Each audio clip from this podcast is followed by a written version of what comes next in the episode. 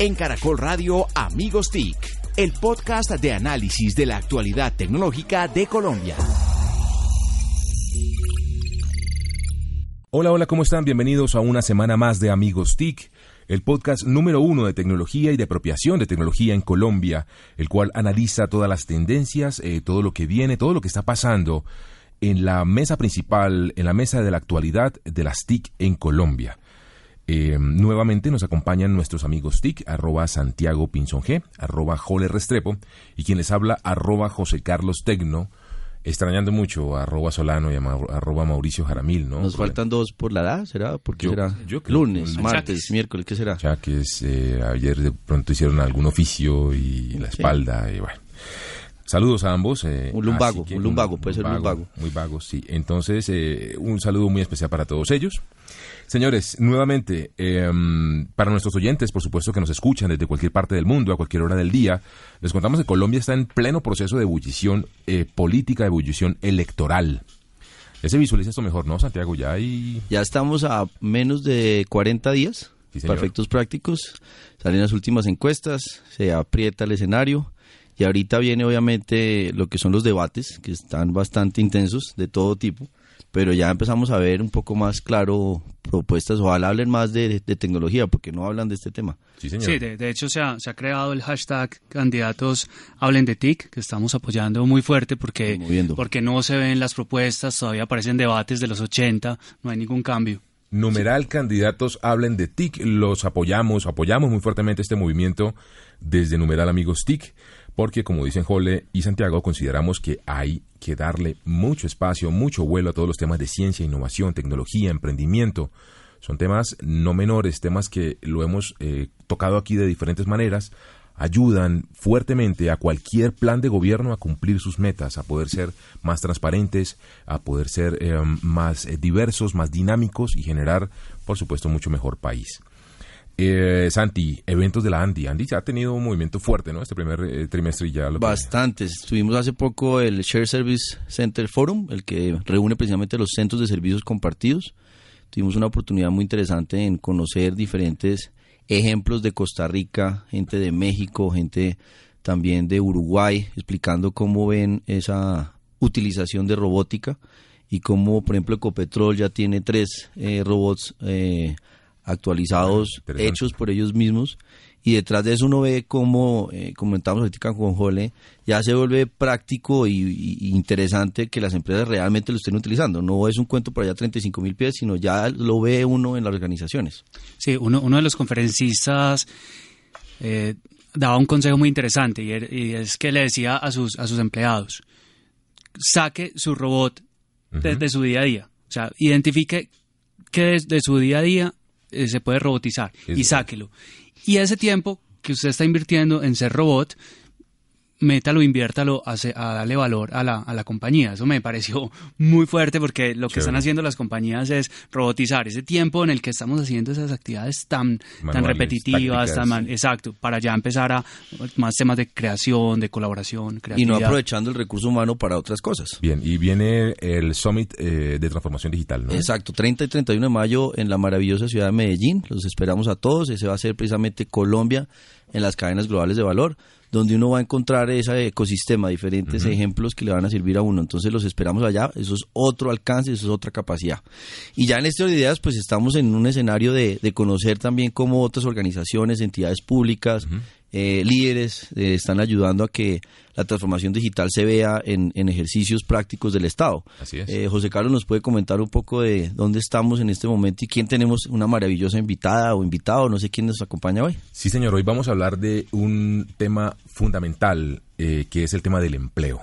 El empleo, eh, para cualquier país, para, para cualquier nación, es un tema de, de constante preocupación, bien sea que si usted tiene unos niveles de empleabilidad bajos, pues por supuesto la meta y la, y la métrica apunta a cómo se levantan y cómo se mejoran estas, estos indicadores de empleabilidad.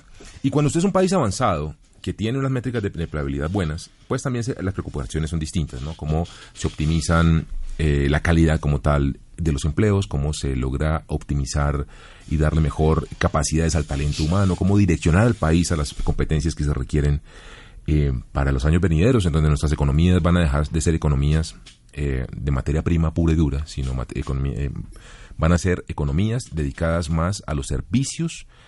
Eh, así que tenemos una invitada muy especial, ella es Isabel Cristina de Ávila. Ella es abogada, tiene un magíster en Derecho Económico de la Universidad Externado de Colombia y también es especialista en Derecho Administrativo y Tributario y en Regulación y Telecomunicaciones de la misma universidad. Isabel ha trabajado en diferentes entidades y es la directora hoy en día del Servicio Público de Empleo. Isabel, bienvenida a Amigos TIC.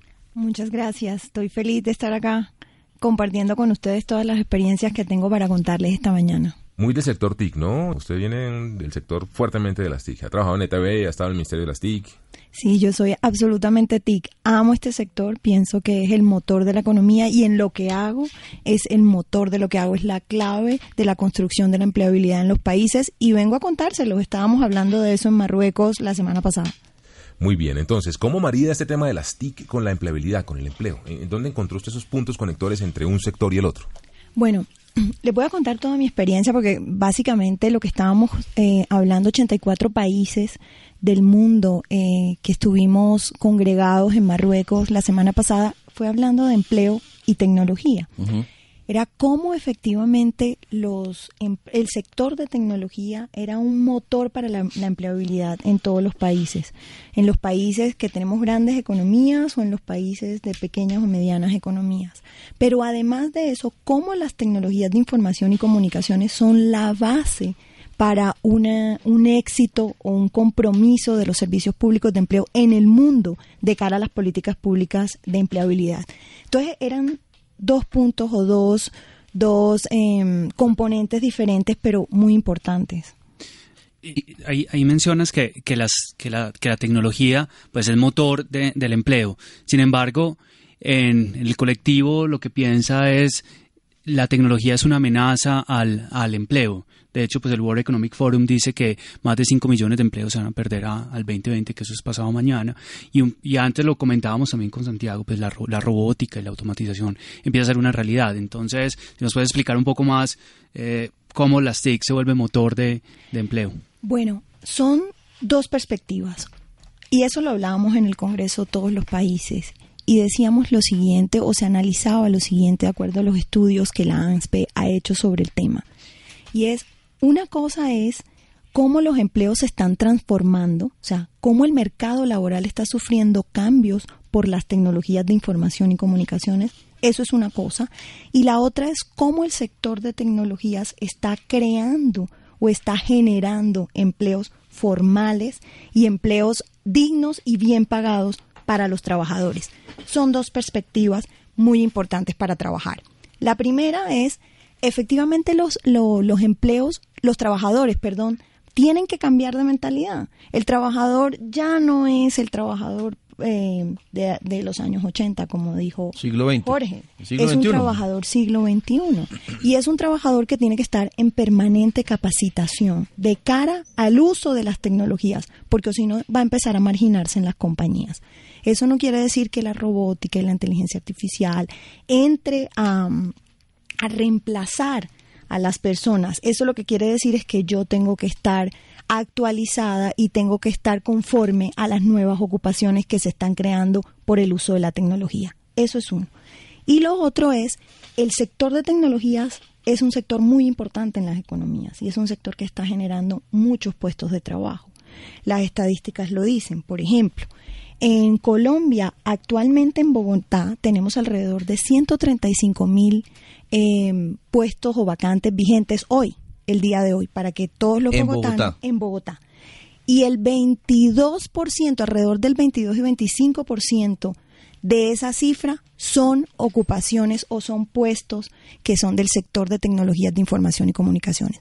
Vemos cómo el sector de tecnología, las empresas que, em, que, digamos, trabajan alrededor de la tecnología o empresas que no pertenecen al sector, pero que tienen áreas que son muy importantes y que, digamos, tienen una afectación dentro del sector, están ofreciendo sus vacantes. ¿Qué te dicen de las habilidades de esos 25%? ¿Qué le están buscando como perfil? Le dicen a uno, oiga, necesito el típico ingeniero, necesito el técnico, pues porque debe haber toda clase de opciones en esos 25%. Tenemos toda clase de ocupaciones y toda clase de escolaridad dentro del sector.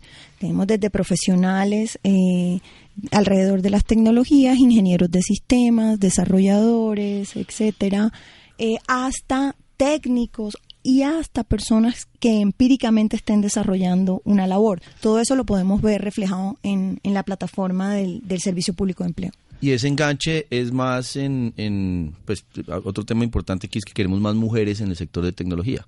¿Qué tanto están las mujeres detrás de esas plazas laborales o qué tan fácil es que se enganchen a las mujeres en ese sentido? Bueno, eso es otro tema que fue un, tema de discusión en, en, el, en el Congreso de la ANSP en, Marruecos y efectivamente eh, todos mis compañeros eran hombres. ¿Ah, Cuando tocamos el tema, todos eran hombres. Creo que habíamos alrededor de cinco mujeres en un, eh, en un espacio de discusión de 25 personas. Eh, la, desigualdad pues era evidente, claro, se notaba evidente. Y efectivamente, en Colombia, por ejemplo, hemos tratado de hacer un esfuerzo desde el Servicio Público de Empleo para lograr una mayor empleabilidad en, en las mujeres, lograr un, mayor, una mayor equidad de género en materia de empleabilidad. Y, lo, y digamos en estos últimos cuatro años hemos logrado que un poco más del 53% o hemos logrado aumentar el 53% de empleabilidad para las mujeres, pero en el sector de tecnología específicamente tenemos esa barrera. Las mujeres todavía creo que eh, hay, hay, un tema es de, de percepción hay un tema de percepción más que de, de, accesibilidad. Y el tema de percepción es, la, eso es un sector medianamente varonil un sector de hombres y por tanto pues las mujeres eh, se excluyen un poquito eh, de entrar como a formarse o a capacitarse en, en estos en estas formaciones pero pero pero pero pero yo creo que estamos trabajando en el servicio público de empleo para que eso cambie. Hoy día tenemos 46% mujeres empleadas en, y 54% hombres. O sea, estamos reduciendo la brecha, estamos trabajando para eso, pero nos falta mucho trabajo, o sea, nos falta demasiado esfuerzo. Isabel, ¿y cómo, cómo buscan empleo los colombianos? ¿De, ¿De qué manera lo están haciendo en este momento? A través de la tecnología. Principalmente. Principalmente. El Servicio Público de Empleo cuenta con una plataforma, una infraestructura de tecnología eh, que cada día se está volviendo más robusta y más actualizada. Eh, esa, esa plataforma lo que hace es que encuentra automáticamente la oferta y la demanda laboral. Entonces, el buscador de empleo, cualquier ciudadano que quiera buscar empleo o cambiar el que tiene para mejorarlo. Se registra, pone su hoja vida. registra en la plataforma, es, crea su perfil ni siquiera lo que mete todos los datos, tiene que eh, colocar todos los datos en la plataforma, tiene que llenar todos los espacios y queda registrado y empieza a buscar cuáles son las vacantes que están publicadas por parte de los empresarios y que se adecúa a su perfil. ¿Por sectores económicos, por industrias o...? Por ocupación. Ok. Eh, esta plataforma hace el digamos, el, encuentro, el match automáticamente y nuestras agencias de empleo, eh, manejadas por las cajas de compensación familiar y el SENA, miran pues cuáles fueron los, los perfiles que obtuvieron em, ese match y envían a la compañía el listado de personas que fueron calificadas. Si necesitan algún refuerzo en algún tipo de, de habilidad, las agencias de empleo de manera gratuita capacita y forma a esa persona para entregarle al empresario el mejor capital humano que pueda conseguir. Siguiendo con el tema de educación, porque nos comentabas que el empleo se está transformando, pero la cantera de ese, de, ese talento básicamente es el sistema educativo y por supuesto el SENA, universidades y demás. Eh, se está transformando también el sistema educativo al ritmo que las demandas de empleo eh, lo requieren. Es un poquito también lo hablábamos en el Congreso y decíamos que las instituciones educativas de educación superior requieren empezar a actualizarse, requieren empezar a, hacer ese match también entre lo que requiere el mercado y lo que están formando para que efectivamente tengamos un capital humano que esté adecuado a las necesidades de los empresarios. Vuelvo y digo, el servicio público de empleo es una política pública el servicio público de empleo no crea empleos, crea empleo los empresarios y por tanto todas las políticas alrededor de la, de la generación de empleo, la educación, eh, etcétera, la infraestructura, etcétera, etcétera, las demás políticas pues tienen que empezar a adecuarse a esos cambios que surge el mercado laboral por, em, por el advenimiento, digamos, de, de la tecnología, del cambio climático, del cambio de, de pensamiento de los trabajadores, etcétera. Isabel, usted que conoce estos conceptos como Big Data, blockchain y, y, temas de estos, ¿cómo se imagina desde lo tecnológico el servicio público de empleo en unos años? ¿Cómo le gustaría a usted que fuera el servicio que presta hoy en día la entidad? Me encanta que me hagas esa pregunta porque ese es como mi, mi meta desde que entré al servicio público de empleo. El servicio público de empleo tiene que ser el gran Big Data en materia de información del mercado laboral para todos, para el buscador de empleo, para las universidades, para el gobierno, para el empresario, ¿sí? Y para los demás servicios públicos de empleo del mundo. Eh, pues digamos, yo llegué con una, y hablo reiteradamente de eso porque me sorprendió encontrar que Colombia no, no está en un, digamos, en un escenario eh, terrible en Ah, materia no de política pública del servicio público de empleo. Creo que nuestra visión de empleabilidad que hemos tenido en materia de tecnología y en materia de, de reforzar esos esos sectores de la economía que jalonan la economía, como el sector de tecnologías de información y comunicaciones, es la visión que tiene el mundo para lograr temas de migración, para lograr temas de desempleo y de crear empleos eh, estructurados, formales y dignos para las personas. Entonces, al ver eso, efectivamente encontramos que esta posición de que el servicio público de empleo, esta política pública, sea ese gran big data y no un, un- un proyecto, sea el digamos el big data, eh, sea esa for- esa información estructurada que requiere, digamos, el país para poder salir adelante con materia de empleo, es la, la correcta, pienso yo. Contan- contanos un poquito, Isabel, sobre, sobre esos números que han logrado ustedes, porque cuando hablamos de Big Data y uno conoce los números de ustedes, ahí dice definitivamente si estamos hablando eh, de lo correcto. Bueno, el Servicio Público de Empleo tenía una meta para el cuatrenio. Bueno, quiero empezar diciendo que eh, el Servicio Público de Empleo es una política pública que nació en el 2014. Básicamente empezó a operar en el 2014 a través de una red pública y una red privada, que eso es algo muy interesante también. La red pública está compuesta por las agencias de empleo de las cajas de compensación familiar y la agencia de empleo del SENA y la red privada por todas las bolsas y agencias de empleo privadas que están autorizadas por el Servicio Público de Empleo. Y somos el único país en el mundo, somos el único servicio público de empleo en el mundo que utiliza esa dualidad. Y por eso hemos sido tan exitosos. Em, para el cuatrenio teníamos una meta de colocar alrededor de 1.530.000 personas. Hoy que no hemos terminado, no hemos cerrado el cuatrenio, llevamos colocado un poco más de 1.800.000 personas Superó la meta ya. ya superamos la meta y vamos a cerrar el año con un poco más de dos millones de personas colocadas en empleos dignos y formales. Lo que quiere decir es que la política pública ha sido exitosa, pero ha sido exitosa porque hemos usado la tecnología para que así sea. En agosto del año pasado, nosotros teníamos eh, en la plataforma de manera concurrente 1.200 usuarios. Eso lo que, que- lo que quería decir era que mil personas eh, al mismo tiempo podían Ajá. conectarse en mi plataforma para, no para interactuar, Ah. para registrar su hoja de vida y empezar a revisar las vacantes. Hoy día podemos interactuar, estamos tratando de colocar contenidos en la plataforma para que efectivamente se creen comunidades alrededor de mi plataforma y el uso sea mucho más eficiente y con eso tanto empresarios como buscadores de empleo quieran usar el servicio público de empleo, la política pública y sea mucho más exitosa. Pero además de eso, Hoy día tenemos alrededor de 4.000 usuarios concurrentes. O sea, todo lo que estamos haciendo a través del uso de la tecnología lo estamos exponiendo a los ciudadanos y a los empresarios y ha hecho que la, el- la- la política pública se haya apropiado dentro de la ciudadanía. ¿Cuáles regiones se mueven más? Bogotá, Medellín, eh, Cali, Bucaramanga, Barranquilla son las, las primeras, digamos, orden. sí, en ese ¿Cómo es la página?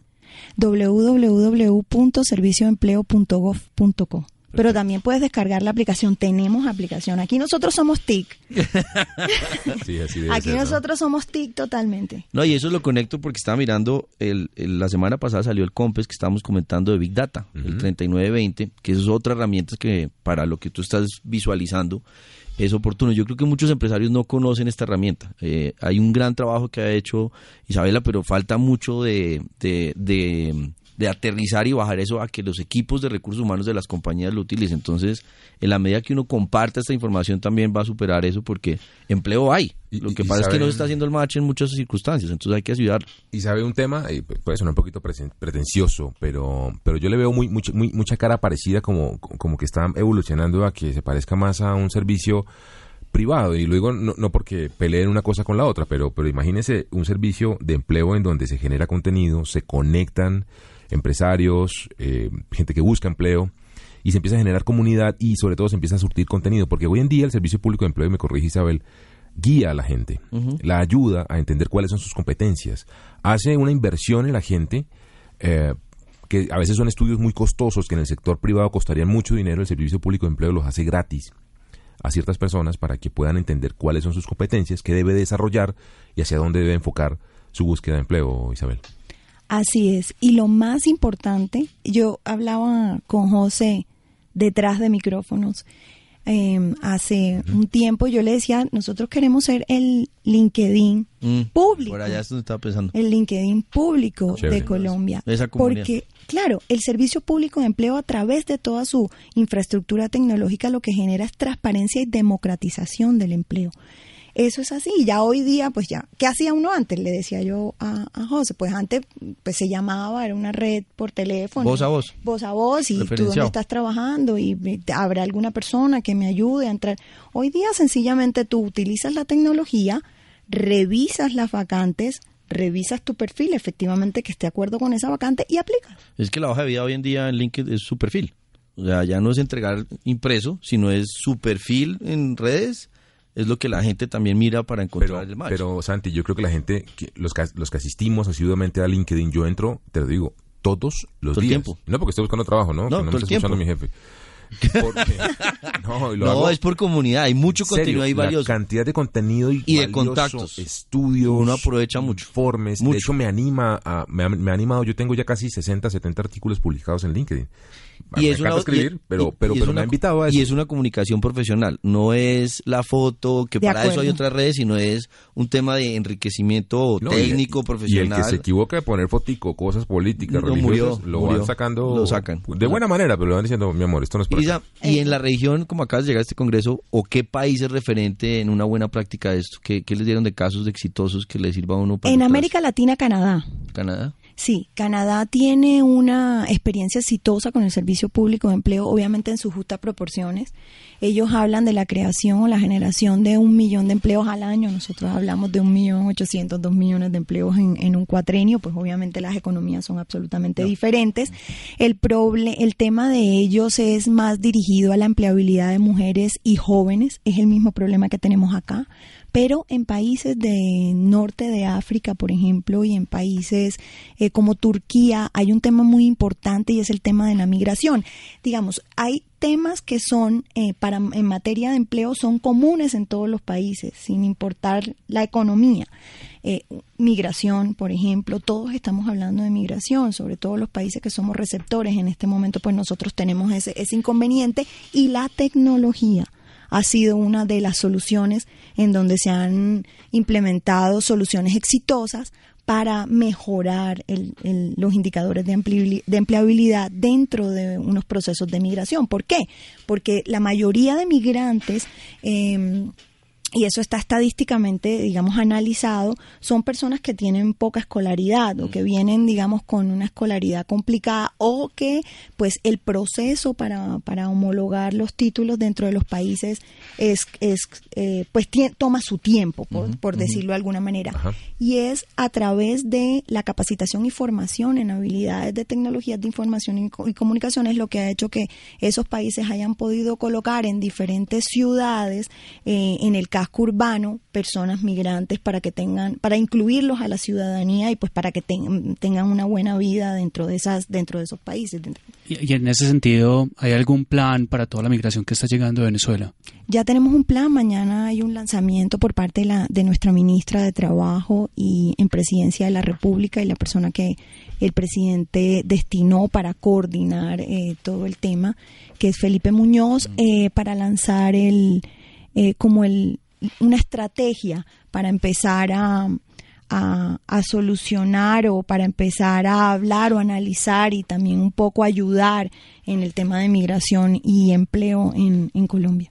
Isabel, yo estoy viendo aquí en la página del servicio que hacen mucho énfasis y, mucha claridad sobre em, que la gente no se deje estafar al momento de buscar empleo. Constantemente hay mucho anuncio y, la lista de, agencias autorizadas y demás pasa mucho, la gente está cayendo mucho en, problemas de, estafas y de, engaños al momento de buscar empleo. Sí, eh, utilizan, digamos, las o la necesidad de los buscadores de, de empleo para cobrar a través del nombre del servicio público de empleo los servicios. Pero generalmente esas agencias de empleo no están autorizadas por el Servicio Público de Empleo y no prestan ningún eh, tipo de intermediación efectiva. Entonces, lo que, lo que les comunicamos todo el tiempo a los ciudadanos de Colombia que están buscando empleo o que están buscando algún servicio eh, que preste el Servicio Público de Empleo es que no se dejen engañar. Los servicios del Servicio Público de Empleo son gratuitos y todas las agencias de empleo están autorizadas por el Servicio Público de Empleo y vas a encontrar el logo y vas a encontrar la autorización en un lugar visible para que no nos confundamos. Son gratis. ¿Cuál sería tus recomendaciones, un top 3 de recomendaciones a alguien que está buscando empleo? Lo primero, que revise o asista más bien a una agencia de empleo para que lo orienten laboralmente de cómo debe registrar sus datos en la plataforma. No es solamente llenar todos los campos, es que tienes que consignar la información que requiere el sector empresarial en general una buena hoja de vida o una buena información dentro de la hoja de vida es lo que hace que tú seas efectivo a la hora de que la vacante se ajuste a tu perfil. Eso es lo primero. Entonces, asistan a la agencia y que efectivamente los orienten cómo deben de llenar los espacios, qué información tiene que ser la necesaria. Dos, revisen efectivamente todas las vacantes todos los días del servicio público de empleo. Buscar trabajo es un trabajo. O sea, buscar trabajo no es solamente llegar, llenar la hoja de vida y esperar a que... No Hay que moverse hay que moverse mm. todos los días, así como José, no para buscar trabajo, obviamente, entra a LinkedIn, está contento. entra a LinkedIn, así las personas que están buscando trabajo deben revisar todos los días las vacantes que están disponibles en el Servicio Público de Empleo. ¿Por qué? Porque hoy tengo 135 mil vacantes en Bogotá, pero mañana puedo tener 137 o 134 o 130 mm. y las ocupaciones y los puestos de trabajo van cambiando, entonces puede aparecer el que se ajusta a mi perfil. ¿Y tres? Y tercero, hay que estar en permanente capacitación y formación, o si no, toda esta, todo este cambio que, que sufre el mercado laboral te va marginando y te va colocando en la ese cajoncito que yo digo de no empleables. Muy bien, ella es Isabel Cristina de Ávila. Ella es la directora del Servicio Público de Empleo. Estuvo hoy aquí en Amigos TIC contándonos cómo la tecnología va a ayudar a transformar el proceso de mejora y optimización de la empleabilidad de nuestro país, de todos ustedes. Isabel Cristina, muchas gracias por haber estado aquí en Amigos TIC. Muchas gracias a todos y espero que me vuelvan a invitar. Claro. Por supuesto que, sí.